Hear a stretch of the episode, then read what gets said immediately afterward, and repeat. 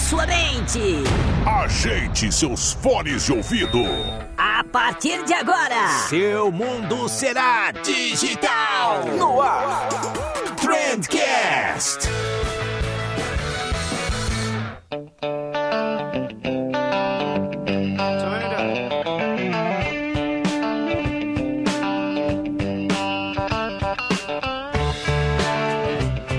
Salve, excelentíssimo ouvinte, seja muito bem-vindo ao melhor podcast sobre comunicação e negócios que você já escutou na sua vida. Eu sou o Vinícius Gambetta e como tudo que é bom a gente faz em grupo, eu tô aqui com uma bancada sensacional pra gente falar sobre gatilhos mentais. Então, vamos, vamos antes da gente entrar no tema, vamos apresentar a bancada. À minha direita eu tenho Gabriel Pereira, nosso gerente de projetos. Opa, e aí pessoal, tudo bem? E à minha esquerda eu tenho Roberto Oliveira, quem eu não me atrevo a, a dar o currículo. Fala galera! Tudo bem com vocês aí? não me atrevo a te apresentar, cara. Quem é Roberto Oliveira? Roberto Oliveira por Roberto Oliveira. Ah, cara, Roberto Oliveira é um cara muito louco, muito louco. não, não, na verdade, Roberto Oliveira é uma pessoa que tem é, uma missão de impactar pessoas no mundo através de programação neurolinguística, hipnose, coach, ferramentas de desenvolvimento pessoal. É, não vou falar de currículo, né? Currículo, depois dá uma olhadinha embaixo do podcast aí que tem bastante nome engraçado e divertido pra você descobrir que tem um monte de ferramentas aí pra gente trocar. E, e, cara, sem mais delongas, vamos entrar no tema então, gatilhos mentais. Pro leigo, Roberto, o que, que, que, que são gatilhos mentais, Tá, cara? legal. Vamos fazer um- uma divisão, né? Pra gente poder segmentar. Eu vou falar de gatilhos mensa- mentais, gatilhos mentais, no olhar da PNL. Assim nós damos um viés dessa conversa. Afinal, existem vários estudos, várias maneiras de utilizar. A neurociência direciona para um lado, alguns, algumas pessoas do marketing digital dão algumas definições. Como para PNL, mapa não é território, ou seja, cada um pode ter um ponto de vista diferente. Eu vou passar assim dentro do que eu conheço, do que eu uso, a estrutura de gatilhos mentais. Tenho certeza que todo mundo vai conseguir usar, vai inclusive vai ficar mais fácil de entender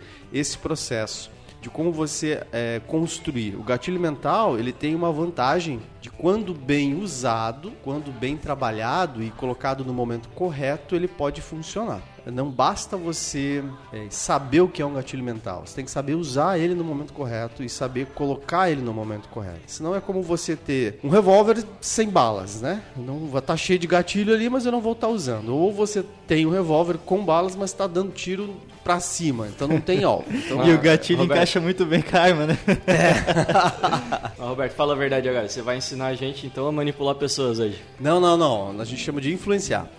Quer manipular? Não, manipular é. manipular é quando eu faço você fazer algo que eu quero, pensando nas consequências positivas pra mim e ignorando as consequências negativas que isso pode ter na sua vida. Influenciar é eu saber que posso estimular você a fazer algo mais positivo na sua vida e que isso gere uma consequência positiva pra você e que não necessariamente tem uma consequência positiva pra mim. No caso, eu estou influenciando a vocês a olharem gatilhos mentais de um modo diferente. Lógico, a pessoa não sabe que eu estou ganhando quase 600 mil reais para essa entrevista de uma hora, né? Brincadeira.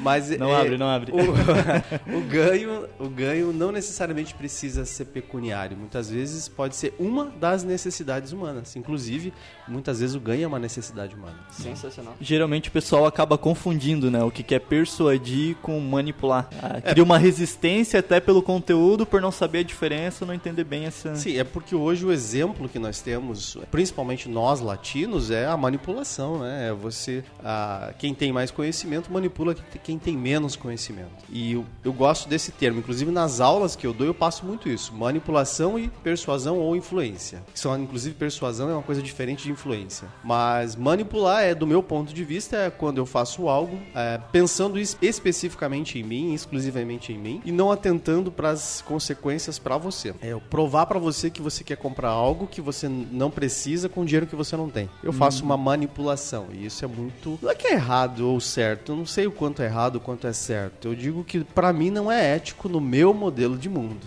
Né? Para a PNL tudo é certo, tudo é errado, desde que dê resultado, mas a consequência disso a longo prazo às vezes não é muito agradável. Né? Então, bora ensinar as pessoas a influenciar?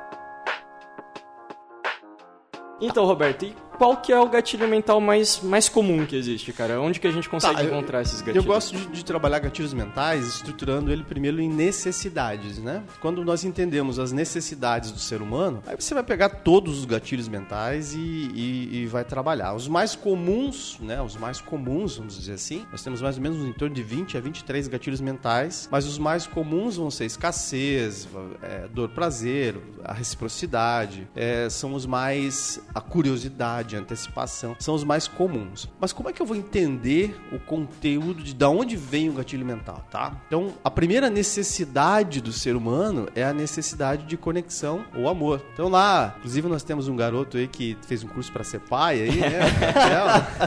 Então ele vai notar que a Maria Clara, a filhinha dele, a primeira necessidade básica dela como ser humano, nós como crianças, necessitamos, necessitamos do afeto, do amor, que é, é a conexão. Quando, você- quando nós formos entrar especificamente em, em gatilhos, nós podemos ativar essa necessidade humana através de um gatilho. Então o gatilho mental, ele vai lá naquela necessidade humana e ativa ela. Por exemplo, a necessidade da conexão. Eu ficar de fora de um projeto, eu não fazer parte de um grupo seleto, é, eu, eu perder, a escassez é, um, é uma, é ela ativa esse Inclusive, gatilho. foi por isso que você aceitou o convite de, de vir aqui gravar hoje. Perfeito, perfeito. Pra fazer parte de um grupo seleto. Exatamente.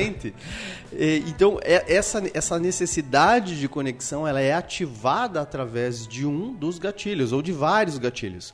Quanto mais você consegue ativar essa necessidade, usando os gatilhos de uma maneira correta, mais você influencia, faz a persuasão ou manipula. Daí, o, a- aí vai muito Essa é a parte legal. do, do que você tem dentro de si, de como é a sua, sua escala de valores pessoais. Mas vamos entender o principal valor. Então, a necessidade humana, a primeira necessidade humana é afeto. Então, nós temos como base lá papai, mamãe, e aonde nesse processo afeto, amor ou conexão, nós vamos podemos ativar esses, esses, esses gatilhos mentais. É, depois que nós formos trabalhar especificamente gatilhos mentais, a gente faz esse link. O segundo gatilho mental tão importante quanto é o reconhecimento. Então eu tenho um paradoxo entre a conexão e reconhecimento. Por quê? Reconhecimento é a necessidade de significado individual. Enquanto o amor ou afeto, eu preciso de ter essa necessidade satisfeita fazendo parte de um grupo. A necessidade humana de reconhecimento é a necessidade humana, ou significado, é a necessidade humana de ser é, diferente do grupo, estar ah, em cima do grupo. Como nós fazemos parte de um grupo seleto de pessoas que estamos aqui gravando, nós estamos satisfazendo dois gatilhos, duas necessidades, perdão. A de conexão entre nós e a de reconhecimento, porque nós estamos é, fazendo algo para sermos reconhecidos. Quando vamos, vamos trabalhar lá em, em algum gatilho mental, você faz parte de um grupo seleto. Primeiro você satisfaz a necessidade de fazer parte de uma conexão de pessoas específicas e depois de você dizer para os seus amigos, porra, eu faço parte de um grupo Aí que seleto. tá a graça, né? galera, Que é a graça E do aí, negócio. quando esse grupo seleto te, te reconhece, te destaca, daí vira um outro gatilho. Isso. De reconhecer. Que, que é, o, por exemplo, eu tenho a, a, a necessidade de reconhecimento. São os likes que você vai ter, o inner game que você vai colocar num, num, num produto. Quanto mais você fizer tal atividade, mais você vai ganhar um brinde, um prêmio. Você está ativando gatilhos. Quando você monta um produto digital, quando você monta um produto, é, normalmente existem escalas. No meu caso, tem lá o practitioner, o master, o trainer. Hoje nós trabalhamos com cinco escalas. Hoje, para você se tornar um estrategista mental, que é o que eu me denomino, né, um estrategista mental, você tem que fazer uma sequência de cursos. Em cada uma das etapas, você é reconhecido por ter vencido aquele degrau. Isso ativa um gatilho mental de reconhecimento, que ativa uma necessidade básica do ser humano, que é a necessidade de é, ter significado, ser diferente, ao mesmo tempo que ah, faz a conexão. Eu faço parte de um grupo seleto de pessoas que conhecem PNR. É legal que essa parte do, do grupo seleto, a gente geralmente percebe ela em, por exemplo, lista VIP, em camarotes, em uma parte do banco do avião até, né? A classe A. lá- primeira classe. Primeira classe, é, são, são vários pequenos grupos e geralmente é, são pequenos, poucos podem entrar lá, né? Que faz com que fique muito mais caro aquela, aquele produto, aquele serviço, mas que mesmo assim as pessoas querem entrar lá. É né? um outro gatilho mental que você pode usar, é o que é caro é bom. É. O que é caro é bom, o que é barato é ruim. É um gatilho mental usual. Quantas Ferraris você vê? Não, aqui em Joinville eu não sei, em Balneário Camboriú a gente vê bastante. Mas, mas quantas Ferraris, Porsche, Lamborghinis? Por quê? Porque o que é caro é bom. Se é caro é bom, é um- tem, um, tem um gatilho mental de que é pouco, é restrito. Isso gera essa. É, que atinge a necessidade de significado, recompensa. Eu, eu acho que uma derivação desse gatilho, né, quando a gente fala de um, de um gatilho de exclusividade, tá? Um gatilho que eu curto muito, é chegar pro cara e falar assim, ô, não conta pra ninguém, porque o cara ele se sente exclusivo, né? Ele, ele recebeu aquela benção de ter essa informação. Então quando a gente vai dar algum desconto pra algum cliente, alguma coisa, a gente fala, cara, só não comenta com ninguém, porque eu não costumo a- a- abrir as pernas desse jeito, eu não costumo dar esse desconto Ah, pra todo exatamente. mundo. E é impressionante como o cara ele se sente especial por causa daquilo, né? Por causa da exclusividade. Você volta na necessidade básica, que é o do reconhecimento. Você está reconhecendo ele como alguém especial, está reconhecendo ele como alguém diferente. E ao reconhecer que ele é diferente, ao reconhecer que ele é uma pessoa eh, especial, melhor, acima da média, ou de um grupo específico, você vinculando e articulando essa necessidade básica, a pessoa vai fazer o que você, teoricamente, der as direções, né? A direção que você deseja. Isso é muito legal, né? E, Roberto, talvez os gatilhos mais comuns que o pessoal esteja acostumado a ver aí e tal, hoje quando a gente entra em um site para reservar hotel, alguma coisa assim, já tem aquele, aquele aviso vermelho grandão, outras 10 pessoas estão vendo esse, esse anúncio, né? Gatilho da escassez, trabalha isso. Ou até só temos mais um É, só temos mais um quarto, Mais um esse quarto, quarto. acabou de ser reservado. É. Últimas vagas, né? Uma É. empresa que faz muito isso é a Amazon.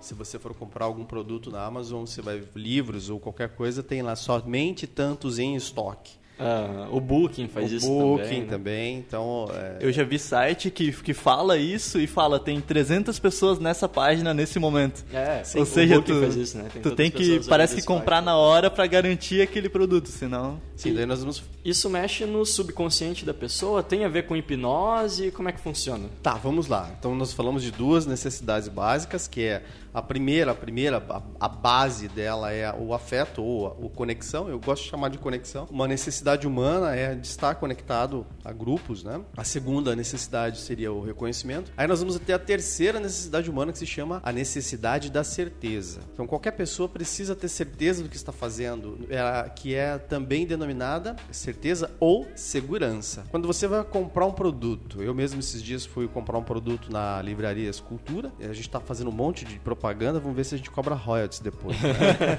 Paga nós. É, e o produto estava indisponível no estoque e pediu para eu ir diretamente na, na loja. E lá ele disse: Olha, eu posso fazer encomenda, mas vai demorar tanto tempo. Isso vai mexer com uma estrutura da certeza. Puxa vida, eu quero isso, não tem, tá pouco. E será que eu não vou ficar sem? Ele mexe com a necessidade da segurança. Então, quando você vai fazer uma viagem, quando você vai comprar um produto via internet, e tem lá escrito lá somente um quarto, tantas pessoas é, vendo esse produto nesse momento, é, últimas unidades, somente até tal dia, você elenca diretamente a necessidade da segurança de que eu quero isso. Mas vamos lá, vamos supor que eu estou reservando um quarto para uma cidade que eu não tenho certeza se eu vou para lá. Então não vai ativar essa, eh, essa necessidade em mim, porque eu não sei se vou ou não vou. Tanto faz, tanto fez. Mas vamos supor que eu esteja indo viajar para uma cidade e eu tenho que estar lá na segunda-feira, por exemplo. E tá lá, últimas vagas. Automaticamente eu preciso da segurança de que eu não vou perder aquela vaga. Então o uso do gatilho, é, dependendo do, do, do- do produto ou da estratégia tua, é bem interessante fazer esse estudo. E o segundo gatilho, é, a segunda, a terceira, quarta, né? Quarta necessidade básica do ser humano ali, pe- pela PNL, é a necessidade da variedade. Ao mesmo tempo que eu quero estar seguro de que eu é, vou ter o que eu preciso, eu preciso ter a necessidade da variedade satisfeita. Eu vou fazer uma pergunta pra vocês. Vocês gostam de surpresa? Gabriel, gosta de surpresa? Gosto. Gosta de surpresa, Vinícius? Depende da surpresa, né? Depende da surpresa. Depende da surpresa. Se descer aqui, descemos aqui do décimo andar do prédio que a gente está Aí chegamos lá embaixo e assim, cadê meu carro? Roubaram. Surpresa. Ruim. Péssima. É surpresa, é Chega em verdade. casa mais cedo, hoje encontra a esposa com alguém. Surpresa. É. né? Então, mas Dep- depende de que alguém também, né? Pode ser uma surpresa boa. sabe? pode ser. Olha aí, ó. Mas essa necessidade da variedade, ela vai ativar outros gatilhos que são comuns depois no, no processo- no nosso processo de, de marketing ou do trabalho digital. Então vamos, vamos imaginar lá, vamos trabalhar por gatilhos, né? Se nós trabalharmos o primeiro gatilho lá, vamos trabalhar a escassez, que é o mais comum. O que é mais usado é o gatilho da escassez. Ele é usado tanto em sites, quanto em palestras, quanto na maneira de um, um bom vendedor, ele vai usar o gatilho da escassez em algum momento. Ele O, tem o bom vendedor da feira que vende pastel, ele sabe trabalhar bem em escassez, né? Sim! São os últimos que estão em promoção. Já vai Corre, que tá acabando. É, a- a- até o carro que, que troca panela, telecena, sabe usar bem É o mais usado mesmo. né? É o mais usado. O escassez é o mais usado. Agora, numa venda, o momento correto de usar a escassez depende da estrutura de venda que você vai montar. Mas o que, que o gatilho da escassez está fazendo? Ele está ele tá puxando lá no cérebro, na parte cerebral nossa, na parte das emoções, o medo. O medo de ficar sem. E ele está mexendo com a necessidade básica da certeza ou segurança. Então vamos imaginar que o produto que nós estamos vendendo, eu digo assim, Gabriel, eu estou vendendo um curso para você se tornar um dos melhores pais possíveis para sua filha. E eu tenho certeza hoje que você fazendo esse curso, que ele é, olha, são 10 vagas apenas, é um público muito pequeno. Por que, que nós fazemos um curso para poucas pessoas? Porque nós queremos dar toda a qualidade, é, nós queremos te dar realmente a atenção para que você tenha esse conteúdo e possa multiplicar isso na sua vida em benefícios. Só que se eu tenho um- uma situação, eu, ah, são 10 para as 10 agora e eu só vou fechar com o meu supervisor a última vaga. Eu só tenho essa vaga. Eu quero saber se eu posso contar com você nessa, nessa turma. Olha, eu nem sou pai, mas eu vou comprar. Me passa o link. O que, que nós ativamos com o gatilho da, da, da escassez? Nós ativamos ali a necessidade da, da certeza, ou seja, ele precisa da segurança de ser um bom pai.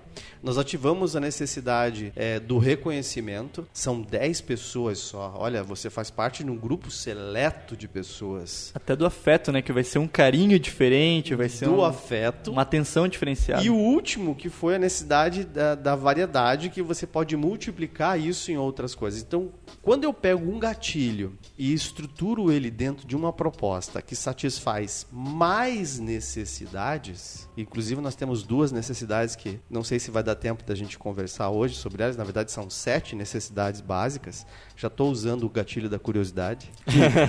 Só no próximo episódio. Mas quanto mais necessidades básicas eu satisfaço através da estrutura do gatilho, mais poderoso é o meu gatilho.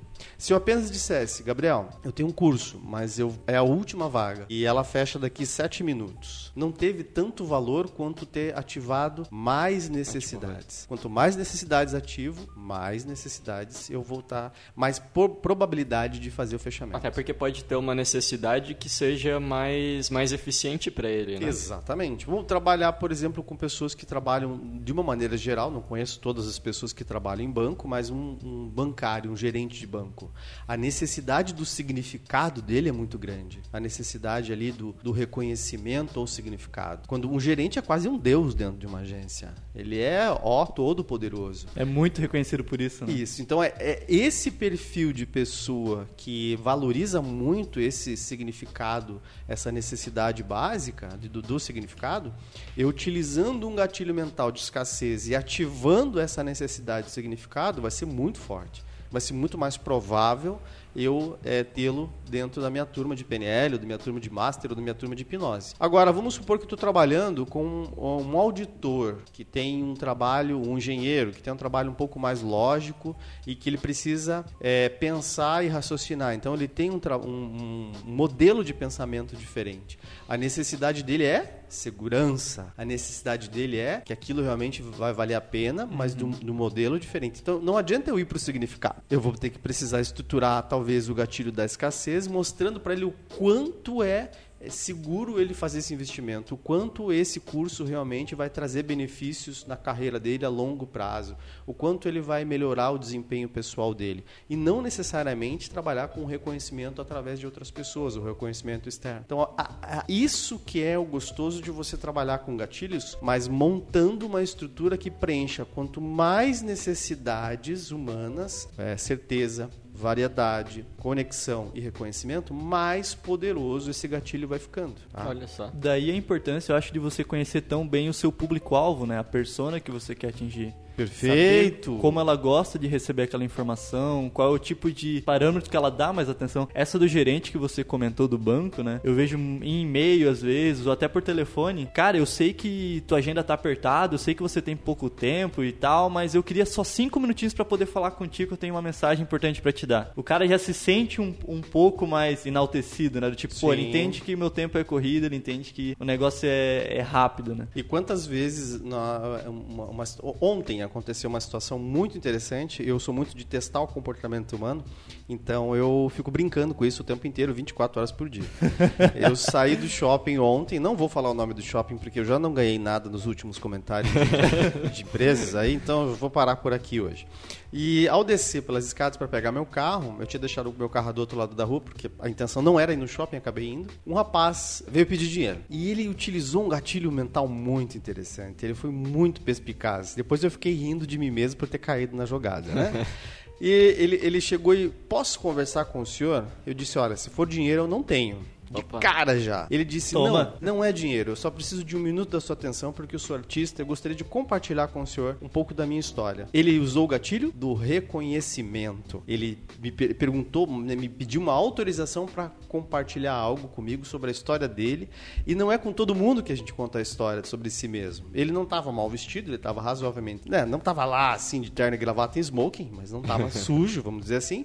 E veio falar que ele fazia, fazia parte de uma ação social, de uma casa social, que ele era artista, etc. Ele comentou ali em três ou quatro minutos a- a- sobre o que ele fazia. Ele disse assim: Eu tenho certeza que o senhor valoriza esse tipo de coisa pela sua maneira de falar e pela sua apresentação pessoal. Reconheceu Ele- de novo. Ele me reconheceu de novo, filha da mãe. E utilizou o- o- a necessidade básica de conexão.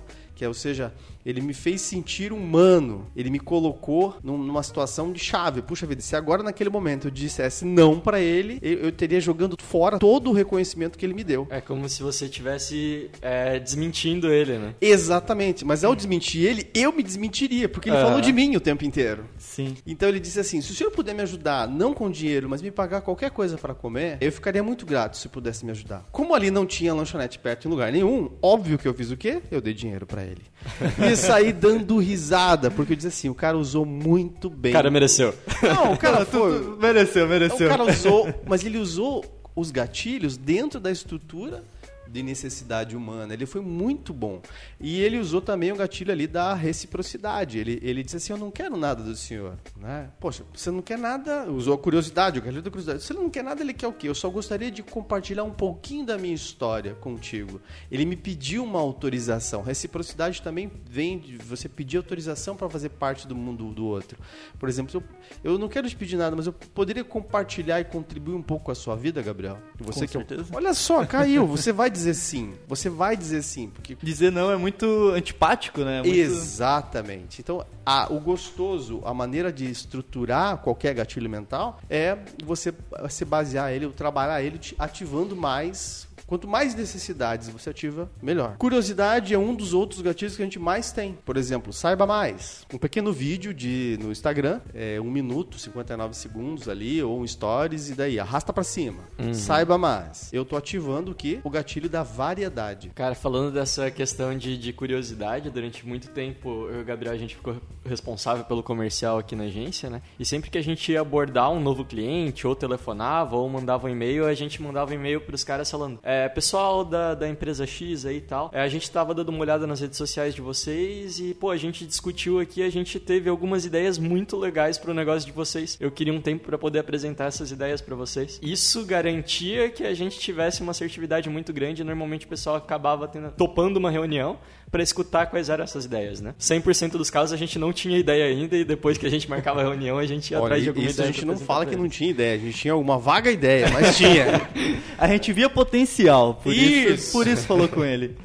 É, você vo- nesse caso você ativou o gatilho da curiosidade, que é o que eu, eu me sinto reconhecido por alguém, alguém está tentando se conectar comigo e está me proporcionando a possibilidade de variedade. De novo, a gente está pegando lá as necessidades humanas. É, ao fazer isso, e, e- eu sei da excelência que vocês fazem isso, porque vocês fizeram várias vezes comigo isso, eu só ficava olhando, sabe nada, inocente, estou pegando esse negócio. Mas você ativa de novo, através dessa conversa, da montagem do gatilho, a minha curiosidade em saber o que, o que, que esses caras têm. Nossa, eles gastaram um tempo, investiram um tempo, olhando a minha rede social, verificando a minha empresa. Importância, né? Importância, reconhecimento. E agora eles querem me dar alguma coisa em troca. Variedade. Quem não gosta de surpresa? Todo mundo gosta de surpresa, desde que seja posi- surpresa positiva, correto? Então, de novo, esse gatilho da curiosidade, você- da, da maneira como você trabalha, você pode é, atingir ainda mais. Se você disser, olha, eu tenho certeza que o que a gente tem para falar vai mudar muito a vida de você. Ou vai te. Vamos fazer um gatilho, ó. Eu tenho. na- é, eu andei olhando as redes sociais de vocês e vi que tem um potencial incrível que vocês não estão sabendo aproveitar. Nós temos uma metodologia que pode dobrar o faturamento de vocês ou dobrar o resultado de vocês. Cara, que pessoa na face da Terra não vai querer ouvir você? E mexeu em curiosidade, né? Metodologia, processo, né? Exatamente. E vou dobrar, ou seja, aí você já está usando é, outros gatilhos que são prova social. Um outro gatilho que eu gosto pra caramba e que daria pra adicionar nisso daí é transferir o poder de decisão. Sim. Então eu poderia, logo depois que eu falei isso, eu poderia perguntar pro cara: quando que a gente pode conversar essa semana? Na quarta ou na sexta-feira? Quando fica melhor pra ti? Boa. Então eu decidi quais seriam os dias que são melhor pra mim, mas o cara acha que ele que tá decidindo. Sim, a gente chama isso de acordo condicional, né? Ou, ou pergunta condicional, que é um gatilho condicional. Es- Está condicionado à resposta que você quer.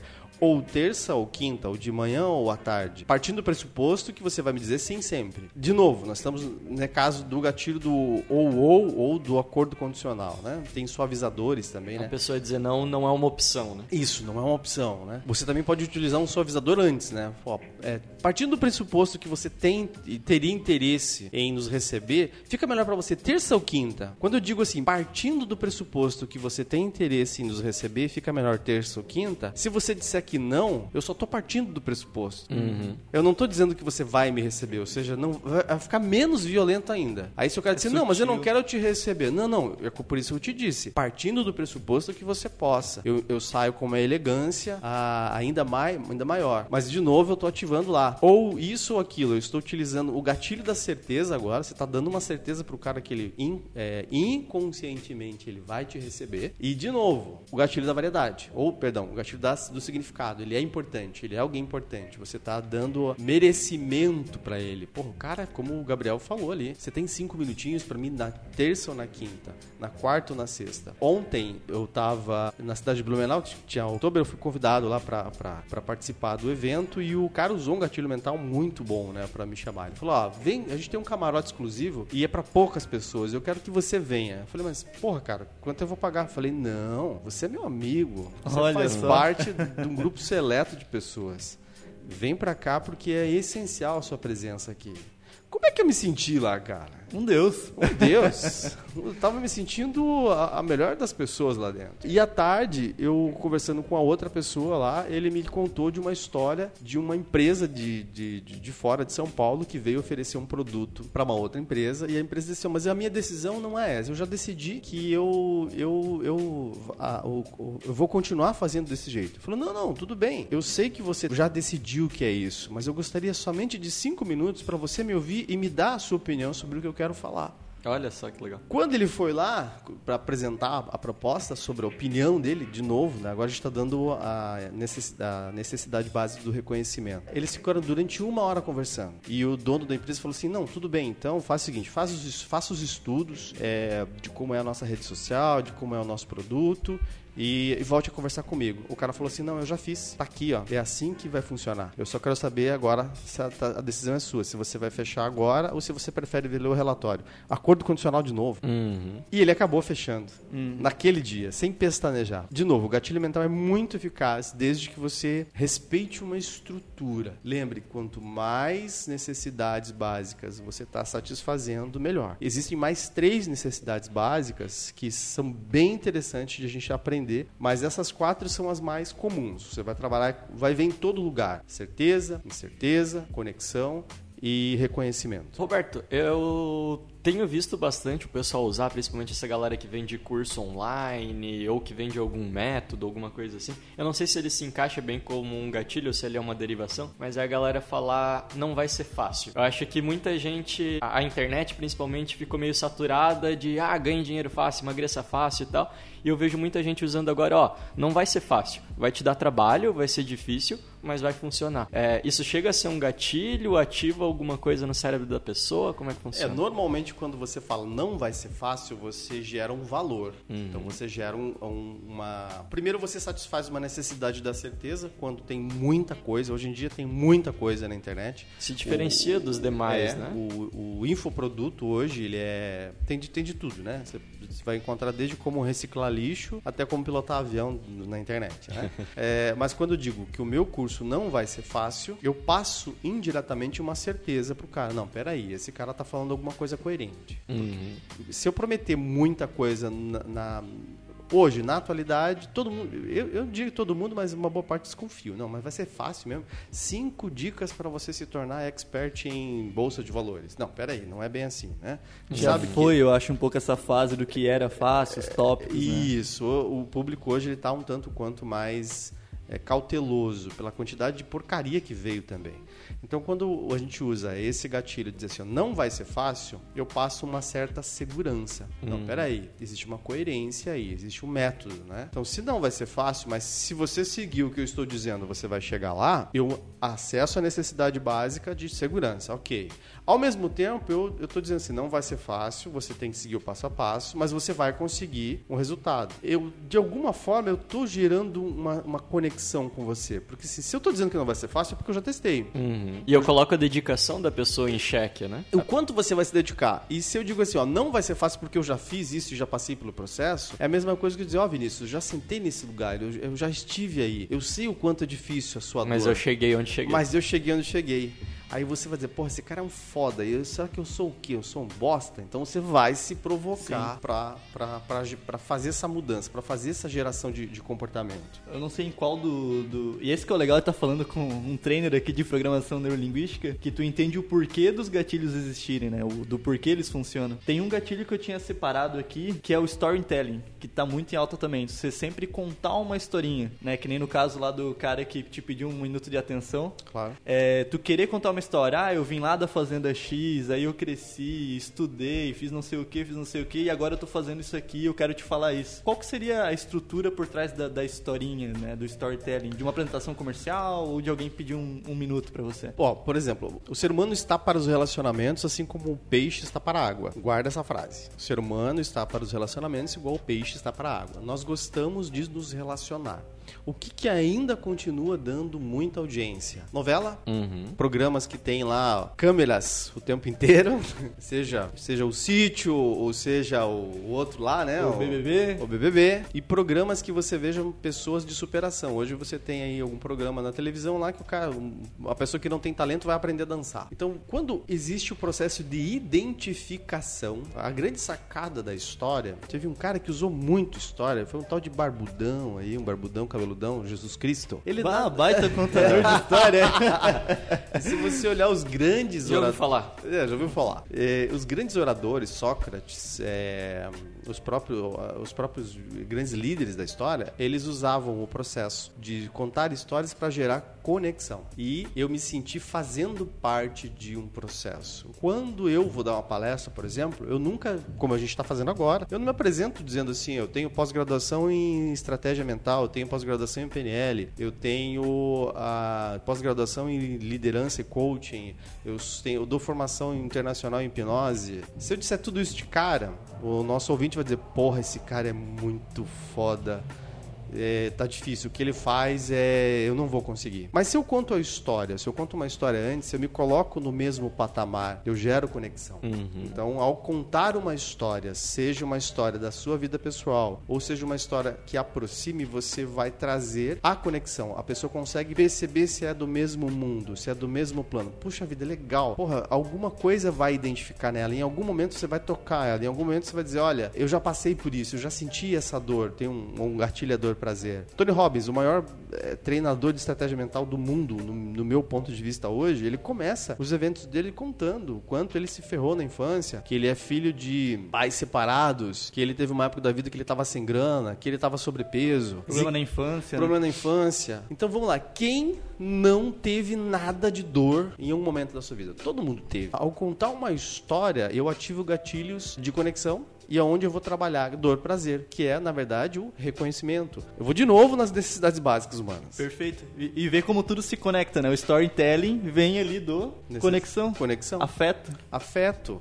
Poxa vida, a história do Vinícius é muito parecida comigo em algum ponto. Olha a novela. Novela parece a, a família no final de ano lá em casa, cara. Pega o Natal ali, olhar ali, qualquer uma das novelas, só- o que muda é o, é o cenário atrás, né? Uma hora é príncipe, outra hora é, mora na praia, outra hora mora na cidade, mas o roteiro é o mesmo. O roteiro é o mesmo. É alguém que tá Que passando é a uma- jornada do herói. a jornada do, herói de Joseph Campbell. né?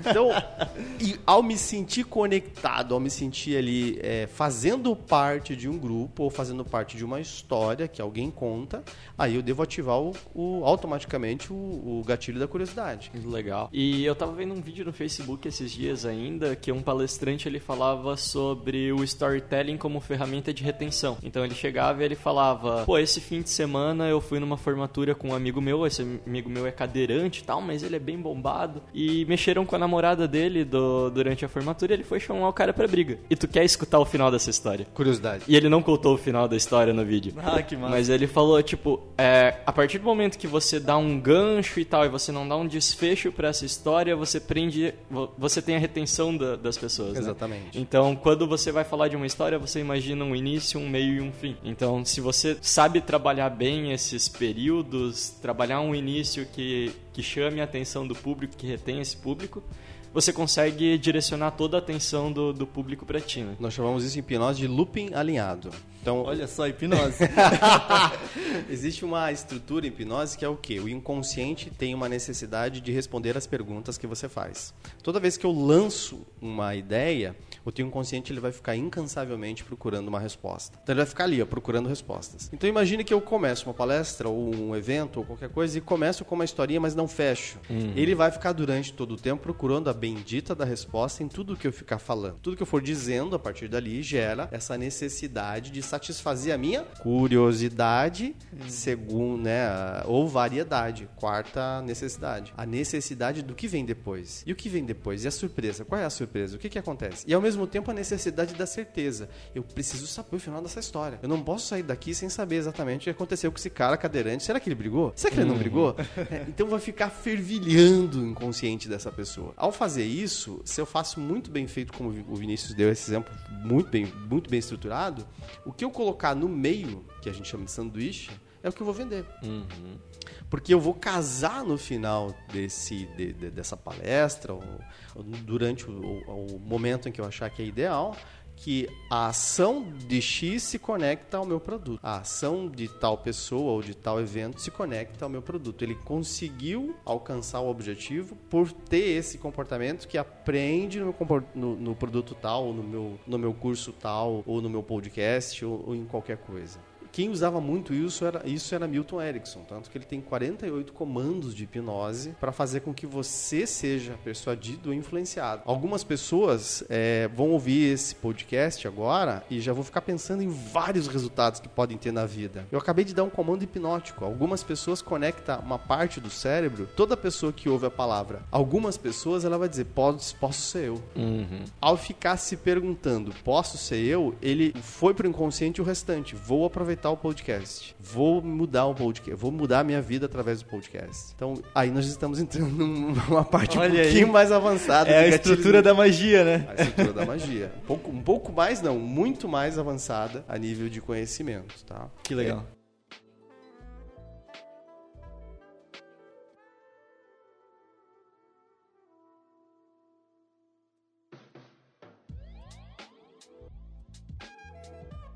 É, nós estamos falando aí, nós temos um roteiro de, de, de, de- gatilhos e nós temos ali o dor prazer, né? Que eu acho que é um dos mais comuns também, Tem, né? tem a ver com sadomasoquismo, alguma coisa assim? Na verdade, começou com 50 tons de cinza. Mas é, é você, é, no, no, ne- nesse, no evento da Oktober foi bem engraçado, né? Porque o dono da empresa, cara incrível, o Gelson é uma pessoa fantástica. Ele tem um lema, toda a filosofia de trabalho dele da equipe dele, que vai bem de encontro à dor, prazer, tá?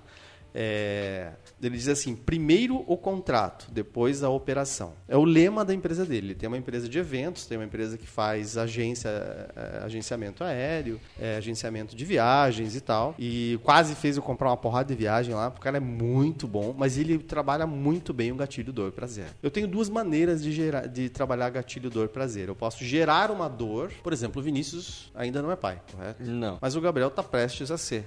Tanto que ele tá fazendo um curso agora para aprender a ser pai. Ah, essa vai ficar por um bom tempo aí. Então eu fico me perguntando, o que fez ele fazer esse curso? Talvez A seja... mulher. Ah! eu... Poderia ser a dor de levar algum problema para casa, né? E a, e, a, e a esposa dizer assim, não, como que você não vai fazer? Temos uma tendência... é, E dói. E dói, né? Temos uma, nós temos uma tendência de evitar a dor a qualquer custo. Uhum. Então, quando eu gero dor num processo de venda, automaticamente eu tenho que dizer que o meu produto vai satisfazer, vai dar o prazer. O gatilho de dor e prazer eu vejo muito naquelas propagandas da Polishop, assim. Sempre tem uma imagem de um cara fritando um ovo e grudando tudo. Exatamente. E sofrendo e tal. E daqui a pouco aparece a panela da Polishop que não gruda, o ovo samba ali A dentro. Trivago tá fazendo isso também, né? E, ela- e geralmente, esse do dor e prazer, eu acho que eles usam outro que é o do contraste, que é antes, preto e branco, era horrível, era muito ruim, e agora, Polishop. E aí a imagem fica colorida. todo mundo fica feliz. Aí eles estão usando uma coisa que a gente chama de submodalidades, né? Toda. Vamos entrar na molécula da emoção, então. Olha só pra onde está indo, meu Deus do céu. a, a submodalidade é uma molécula da emoção, ou seja, a emoção é que dá signif- significado. Toda emoção tem um significado. Nós só sentimos dor porque nós damos mentalmente à imagem que é criada, ou a imagem que é influenciada ou manipulada, um significado. Se você olhar uma pessoa que acabou de queimar um ovo, teoricamente não tem é, significado algum. Quem está dando significado sou eu que estou dizendo. Você vai acabar perdendo o horário, não se alimentando direito, podendo perder nutrientes, perdendo é, estragar sua saúde. Então eu estou gerando dor e estou dando um significado para essa dor. E ao mesmo tempo eu estou dando a solução, que é o prazer, e um significado para esse prazer. Quanto mais submodalidades eu usar, quanto mais moléculas de emoção eu usar, por exemplo, o contraste das cores, preto e branco, colorido. O Gabriel é praticante da NPNL, sabe o que eu estou dizendo, né? Ah, todas as emoções de uma maneira geral negativas dentro da mente do ser humano, elas são preto e branco. Se eu coloco um tom de voz não tão bom, uma linguagem corporal não tão boa, tipo insatisfação, aquela cara de ah, meu Deus, quebrou, tá ruim, eu tô gerando uma dor inconsciente. E nós temos tendência de buscar prazer, ou seja, o primeiro comando é evitar dor, evitar dor a qualquer custo, para buscar certeza, para buscar a necessidade da certeza. E o segundo é, é ao evitar a dor, buscar o prazer através da variedade ou da certeza, da, da segurança, da necessidade da segurança. Quanto mais eu puder trabalhar e explorar muito bem esse gatilho de dor-prazer, utilizando exemplos de dor, exemplos de situações, exe- por exemplo, numa palestra, eu quando começo a palestra eu conto da minha história. Na minha história eu- quebrei uma empresa, mas eu quebrei uma empresa como gente grande quebra uma empresa. Você sabe como é que gente grande quebra uma empresa? Ela quebra a empresa e fica devendo dinheiro, além não é só quebrar a Se é empresa. pra quebrar, é pra quebrar Se é pra quebrar, é pra quebrar mesmo, né? Então, quando eu digo que eu quebrei uma empresa, que eu estourei, que eu fali e que eu, além de ter perdido a empresa, eu fiquei devendo dinheiro pro banco, devendo dinheiro para outras pessoas, muita gente não, não quebrou a sua empresa, mas tá no cheque especial. Muita gente não quebrou, mas tá vendo que tá sem grana. Identifica a dor. Vamos lá para a conexão. Geramos a dor. Então, quando é, eu digo pra pessoa que cai de moto, que eu quebrei o rosto no karatê, que eu fiz isso, isso, isso, todos os exemplos, vol- voltamos lá à história, né? As historinhas que contamos. Eu identifico a dor e eu posso dizer, mas eu tenho certeza que de repente não é o caso de você aqui, não é o caso do Vinícius. Vinícius é, não quebrou, o Gabriel não quebrou, mas para que você que está bem hoje não quebre, é interessante você comprar meu curso Evita a dor. evitar a dor. Se eu estou na dor, eu me identifico e quero a solução. Então eu vou buscar esse prazer a qualquer custo. Se eu não estou, eu, se eu não estou, eu posso dizer assim: talvez você esteja aqui porque você tem uma condição de vida muito boa, mas você, para que você melhore ainda mais e não quebre como eu quebrei, ou seja, gerei uma dor inconsciente, o cara vai ficar, putz, mas pode acontecer, né? A gente tá no Brasil, vai que o fulano ganha lá, né? Vai que aquele número que dá azar ganha. E daí, faço o quê? Como é que acontece? Então você gera uma dor inconsciente e eh, inclusive na política a gente eh, trabalha muito isso. Eu tenho amigos que tra- trabalham com uma estratégia mental para político. O político trabalha muito isso, essa dor. Se fulano vencer, o Brasil vai virar um caos.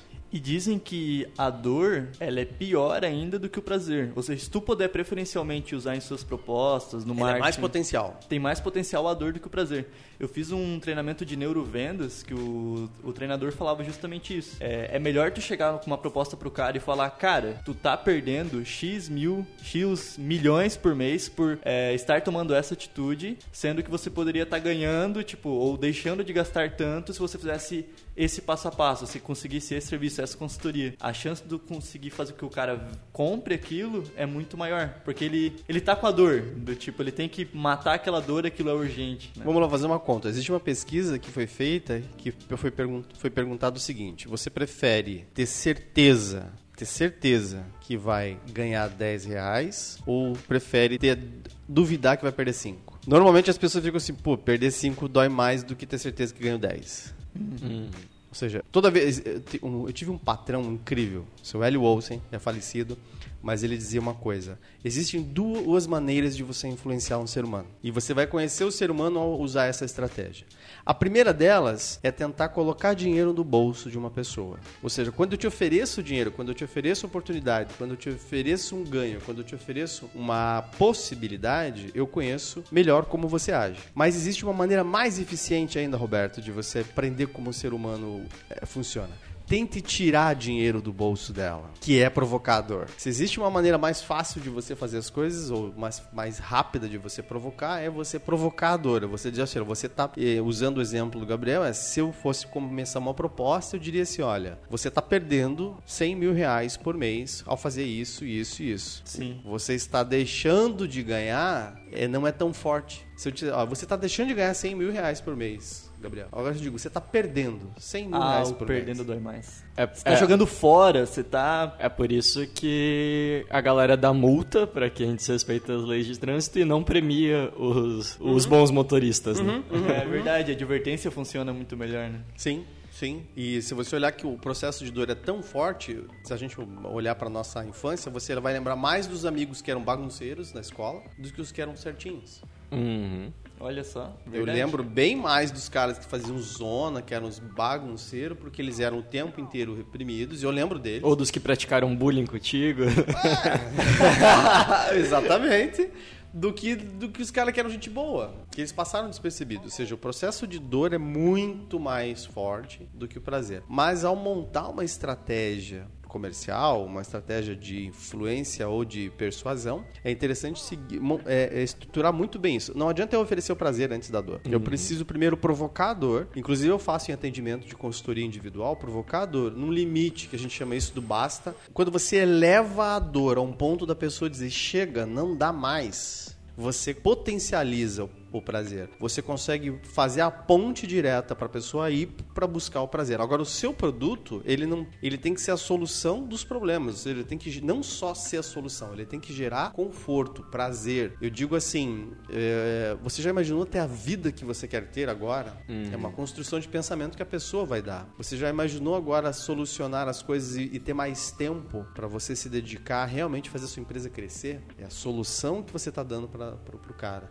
Mas esse conteúdo de prazer, ele precisa ser imaginativo, ele não pode ser lógico. Aham. Você tem que imaginar você na cena. Ou seja, um, um marketing digital, para um empresário hoje que está tendo acesso a esse conteúdo, é, você já imaginou você deixar de se preocupar com o crescimento da sua empresa? Alguém vai estar tá fazendo isso para você. Você vai se preocupar em fazer o que você sabe bem, que é vender, que é produzir, que é realmente fazer aquilo que te dá prazer. E daí você pode mandar um e-mail para contato@trend.com.br.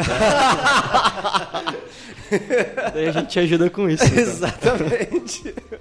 Indo nessa linha de dor versus prazer e tal, eu vejo que, principalmente nas mídias sociais, em landing pages, as grandes empresas usam muito a comparação. Então eu crio uma tabela e deixo isso de uma forma bem visual, esse comparativo. Né? Se você pesquisa no Google, por exemplo, por Trello, que é a, a ferramenta de, de, gestão de projetos Correto. e tal, gestão de tarefas, é, o primeiro link é um link patrocinado que aparece o Trello é ótimo, mas o Task World é melhor, que é um link patrocinado do Task World, que é um concorrente do Trello, e ele fez uma landing page toda mostrando por que, que ele é o melhor, apontando todas as dores do Trello e tudo que não é legal no Trello e mostrando que ele consegue resolver. Uhum. Então acho que essa é uma estratégia que funciona muito bem, né? Você Isso, fazer aí, esse comparativo. Aí né? você está entrando na sétima necessidade humana. Nós trabalhamos só com quatro, né? Uhum.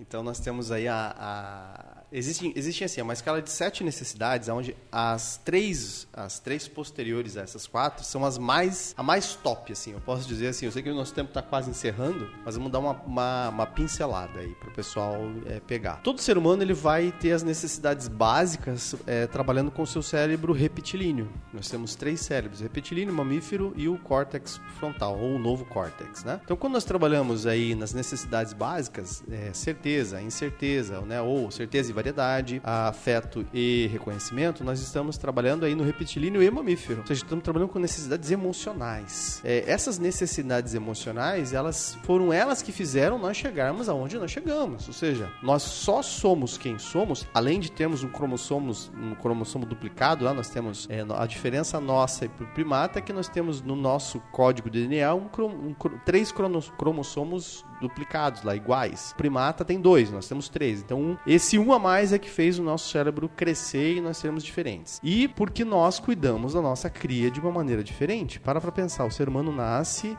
o Gabriel logo, logo tá vai terminando. Vai saber o que é isso. Vai saber o que é isso, até porque ele tá fazendo um curso para aprender a ser pai.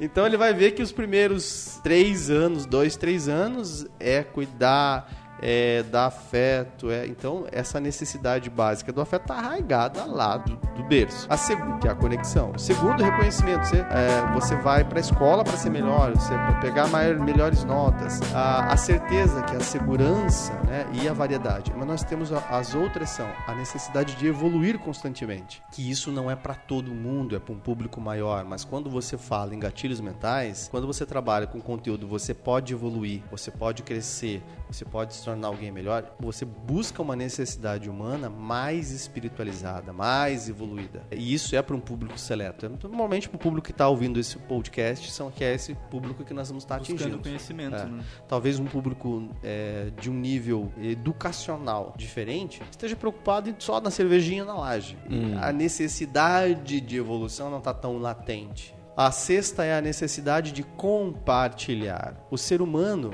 ele gera a, a dar um exemplo fácil para você. O que o paradoxo entre o paradoxo, o paradoxo entre reconhecimento e compartilhar é que a mesma região do cérebro disponibiliza a dopamina e a serotonina quando eu tenho reconhecimento de um like, quando eu tenho reconhecimento de alguém que diz, porra, cara, teu trabalho foi muito top. Ativa a mesma região do cérebro quando eu compartilho, quando eu ajudo alguém. Por isso que eu ajudei o cara ontem. Olha só que interessante. Porque ele ativou ao fazer esse pedido da maneira elegante uma área do meu cérebro que vai que gosta de ajudar. É por isso que a gente dá dinheiro na rua. É por isso que a gente tem causas sociais, porque atinge uma região do cérebro que a gente se sente reconhecido, mesmo sendo anônimo. Uhum. Mesmo. Em geral, você não se sente bem por ajudar o outro, né? Você se sente bem porque aquilo tá te ajudando de alguma maneira. Exato, isso, perfeito. Porque é, você, ou porque você sente que pode, uhum. porra, eu posso fazer isso, ou porque você sente que tá fazendo a sua parte. Uhum. Tá? E a sétima é, necessidade, que é uma coisa que eu criei baseado aí nessas 3 mil horas de, de atendimento que eu tenho, é a necessidade da referência. Quando eu não tenho referência de algo, eu não consigo identificar. Então, quando o Vinícius disse lá, as empresas dão a referência. Então, por exemplo, o produto A é bom. É bom comparado a qual outro? Se eu perguntar para uma pessoa na rua, seu dia tá ruim, seu dia tá bom, ela não vai saber se sim ou se bom. Mas se, se eu disser assim, Gabriel, teu dia tá bom hoje, Gabriel? Está. Tá bom? Mas se eu pedir para você comparar alguém que está na Síria, no meio de um bombardeio, se eu pedir para comparar o seu dia ao dia de alguém que está hospitalizado e em estado grave terminal de câncer, se eu pedir para você comparar o seu dia hoje a alguém que perdeu tudo no incêndio em casa, como é que tá seu dia? Maravilhoso. Dá para ver o Gabriel comendo uma banana de lado, sim, tamanho do sorriso dele. Que agora ele tem um comparativo do quanto o dia dele é bom. Quando nós fazemos isso num produto, eu vou escalar a dor para o que eu não quero vender ou porque eu quero que a pessoa se afaste e potencializar o meu, que é o exemplo que você deu. Então ele, o que, que ele mostrou na, na, na marca X lá, na marca da Trello, que era ruim, que era isso, que aquilo, que era outro. Ela gerou que aquilo lá não é tão bom e potencializou os pontos fortes do meu.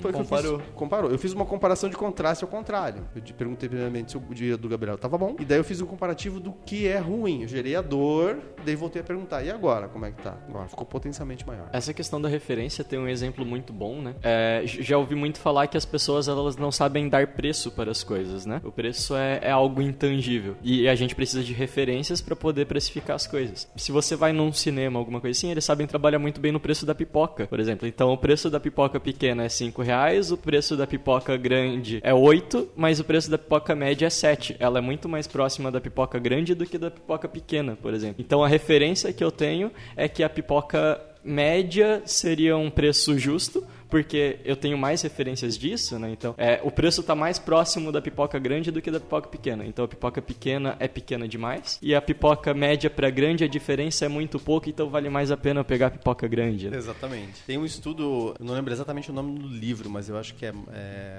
eu- eu- depois eu posso pegar a referência, como é o comportamento humano nos. Comportamento de consumo, lembrei. Comportamento de consumo. E ele, de livro. e ele fala o seguinte, né? Existe um. eh, não vou lembrar agora exatamente o estudo que foi feito, de qual, mas sei que é americano, de qual empresa que fez. Mas ela vendia um produto assim. eh, assinatura de revista ou de jornal, vamos supor, 50 reais. Assinatura de revista mais um vinho. eh, não, vinho especial safra tal, 70 reais. Assinatura anual do jornal mais o vinho, 70 reais. Quando você faz o comparativo de que só o vinho mais ca- é mais caro do que o vinho e a assinatura, você vai acabar comprando aquilo que vem o combo. Tendencialmente você compra combo. Que daí tu criou uma referência distorcida pra. Exatamente. Você criou uma outra referência. referência. Você induziu a referência. Onde é que você vê combo? Burger King, McDonald's. Tudo. Tudo tem combo. O, poder do combo é você gerar uma referência alta, que é o que, você- o que você fez ali, né? Você deu uma referência de que a pipoca balde é 28, a pipoca grande é 14, a pipoca média, a pequena é 7. E a média é, é 6. Bom, peraí, eu vou ficar com a que tá mais perto ali daquilo lá. Eu normalmente, quando vou no cinema, eu compro um fandangos e vou que na, na, Compra na Americanas na antes, Americanas leva antes, dentro da né? mochila. Leva dentro da mochila e como lá. Pra não cair nessa. da onde a gente acredita que vale aquilo? Que é foi muito bem pontuado aí pelo Vinícius. Porque alguém disse que vale 7 reais, 8 reais a pipoca. Então o que esse estudo provou é que quando você é, dá a referência para cima, o que vier para baixo encaixa. né?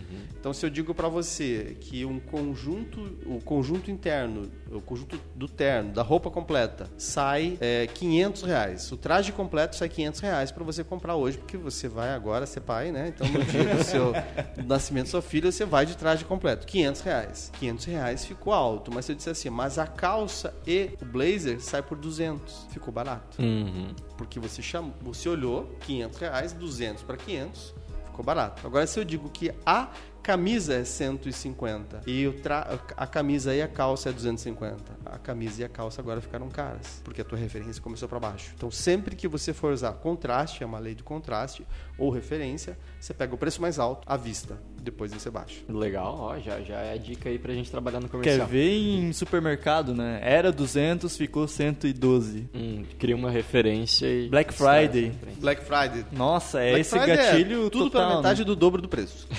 E todo mundo cai. Porque é você que me dá a referência, eu acredito naquilo, né? É, se eu não for atrás de outras referências, eu acredito naquilo. né? Perfeito.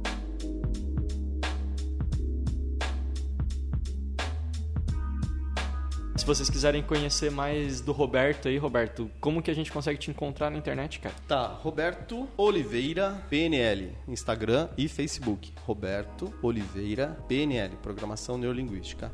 Basicamente, eu trabalho hoje só para fazer o merchan, né? Trabalho com formações em programação neurolinguística. Eu tenho duas empresas, que é a Desenvolva Você, ela tá, tem sede em Curitiba, mas nós temos trabalho em Lages, Joinville, Balneário Camboriú, agora estamos indo para outros estados também. E a Comportamental Brasil, que é uma empresa de consultoria, especificamente consultoria para empresa. Então, quando nós trabalhamos com treinamentos de vendas, hoje, inclusive, nós trabalhamos bastante com equipes, equipes de venda, um treinamento chamado Power Vendas. Nós ensinamos o vendedor a montar uma estrutura de como ele vender.